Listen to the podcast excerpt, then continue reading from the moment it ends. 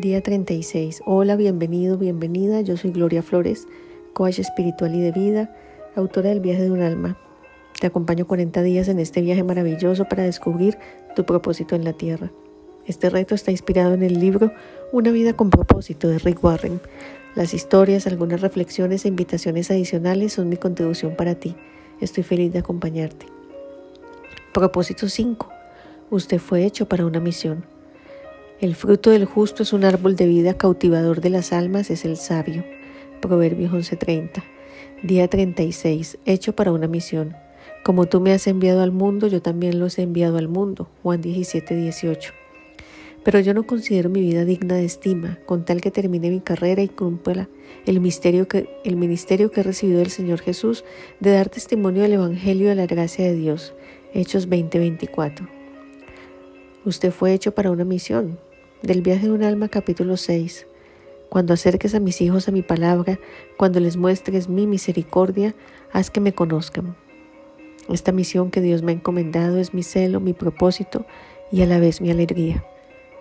Hago este reto en honor a ese propósito, a ese celo, a esa misión. Dios está trabajando en el mundo y quiere que usted se una a Él. Esta tarea se llama misión Dios quiere que tenga un ministerio en el cuerpo de Cristo y una misión en el mundo. El ministerio tiene que ver con el servicio a los creyentes y la misión con el servicio a los no creyentes. Cumplir su misión en el mundo es el quinto propósito de Dios para su vida. Una parte de su misión es la responsabilidad que comparte con todo cristiano y la otra es la tarea que es única para usted. La palabra misión viene del latín y significa enviar. Ser un cristiano incluye ser enviado al mundo como un representante de Jesucristo. Él nos dijo, como el Padre me ha enviado, los envío a ustedes. Juan 20:21. Dios quiere redimir de Satanás a los seres humanos y reconciliarlos con Él mismo para que podamos llevar a cabo los cinco propósitos para los que Él nos creó. Amarlo, ser parte de su familia, ser como Él, servirle y hablarle a otros acerca de Él. Una vez que somos suyos, Dios nos usa para alcanzar a otros. Él nos salva y después nos envía. La Biblia nos dice, hemos sido cambiados para hablar por Cristo. Somos los mensajeros del amor de Dios y de sus propósitos para el mundo. La importancia de una misión. Su misión es una continuación de la misión de Jesús en la tierra. Él nos dijo en Mateo 28, 19, 20. Vayan a las personas de todas las naciones y háganlas mis discípulos. Bautícenlas en el nombre del Padre, del Hijo y del Espíritu Santo y enséñenles a hacer todo lo que les he dicho. Quizá usted no ha estado consciente de que Dios lo considera responsable por los no creyentes que viven a su alrededor.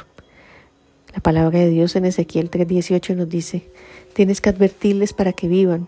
Si no hablas para advertirle a los inicuos que dejen sus malos caminos, morirán en su pecado, pero te haré responsable de su muerte. Usted tal vez sea la única persona que acerque a alguien a Cristo y su misión es compartirle de Jesús. Estas palabras de, de Jesús no son una sugerencia, si es parte de la familia de Dios, su misión es mandatoria. Ignorarla sería desobediencia.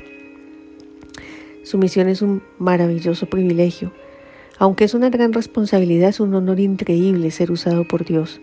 Su misión envuelve dos grandes privilegios, trabajar con Dios y ser su representante. Nos hacemos socios de Dios en la edificación de su reino. Pablo nos llama colaboradores y dice somos obreros unidos en Cristo. Así que somos embajadores de Cristo, lo cual es como si Dios mismo le rogara a ustedes por medio de, por medio de nosotros. Así pues, en el nombre de Cristo les rogamos que acepten el reconciliarse con Dios. Segunda de Corintios 5:20. Decirle a otros cómo pueden tener vida eterna es la mayor cosa que podemos hacer por ellos. El problema de las personas que no han conocido al Señor por mucho tiempo es que se olvidan de lo desesperanzados que pueden estar sin su presencia en la vida. Tú estás llamado a mostrar la posibilidad de tener a Jesús en el camino y a Jesús en el corazón. Su misión tiene significado eterno. Ninguna otra cosa que haga importará tanto como ayudarle a las personas a establecer una relación eterna con Dios. Su misión le da sentido a la vida.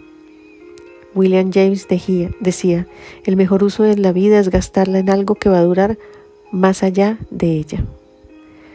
Pero de ninguna cosa hago caso, ni estimo preciosa mi vida para mí mismo, con tal que acabe mi carrera con gozo y el ministerio que recibí del Señor Jesús para dar testimonio del Evangelio de la gracia de Dios. Hechos 20:24. Empiece a ver a su alrededor, a su campo personal de misión y ore, Dios, ¿a quién has puesto en mi vida para que le hable de tu Hijo? Jesús no volverá hasta que todos los que Dios quiere que oigan las buenas nuevas lo hayan hecho. Jesús dijo, las buenas nuevas del reino de Dios serán predicadas en todo el mundo a toda nación. Entonces vendrá el fin. Mateo 24:14. El costo de cumplir su misión. Si se compromete a llevar a cabo la misión que Dios le ha puesto en la vida, experimentará bendición de Dios directamente, como nunca lo ha imaginado. Casi no hay nada que Dios no hará por el hombre o la mujer que está comprometido a servirle en su reino. Jesús prometió que Dios les dará todo lo que necesitan día a día si viven para Él y hacen del reino de Dios su preocupación primordial. Mateo 6:33. Recuerda que toda reflexión de la palabra de Dios sin meditación y sin el soplo del Divino Santo Espíritu es una narración que podemos aprender de memoria, pero no da fruto.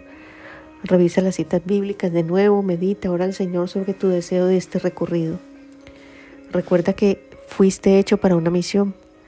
Y pues y hacer discípulos a todas las gentes, bautizándolas en el nombre del Padre, del Hijo y del Espíritu Santo, y enseñándoles a guardar todo lo que yo os he mandado. Y he aquí que yo estoy con vosotros todos los días hasta el fin del mundo. Mateo 18, 19, 20. Hazte la pregunta, ¿qué temores te han prevenido de cumplir la misión para la que Dios te hizo? ¿Qué te previene de hablar con otros acerca de las buenas nuevas del reino de los cielos?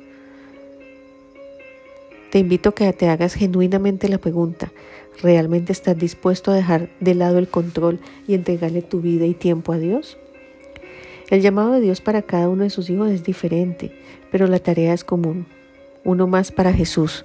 ¿Cómo podemos ser testimonios del Señor en nuestras vidas? No se trata solo de la prédica de las buenas nuevas del reino, que es fundamental. Se trata de ser testimonio vivo de su obra en nosotros, para poder llegar a decir como el apóstol Pablo, ya no soy yo, sino Cristo que vive en mí. Toma tus notas, dibuja, pinta, transmite tus reflexiones en el lugar que elegiste para este fin. Esto ha sido una contribución para ti, compártelo. Sígueme en mis redes sociales, Instagram, Facebook, comenta y visita mi página gloriafloresb.com. Entérate de las diferentes actividades y programas. Te espero para el día 37.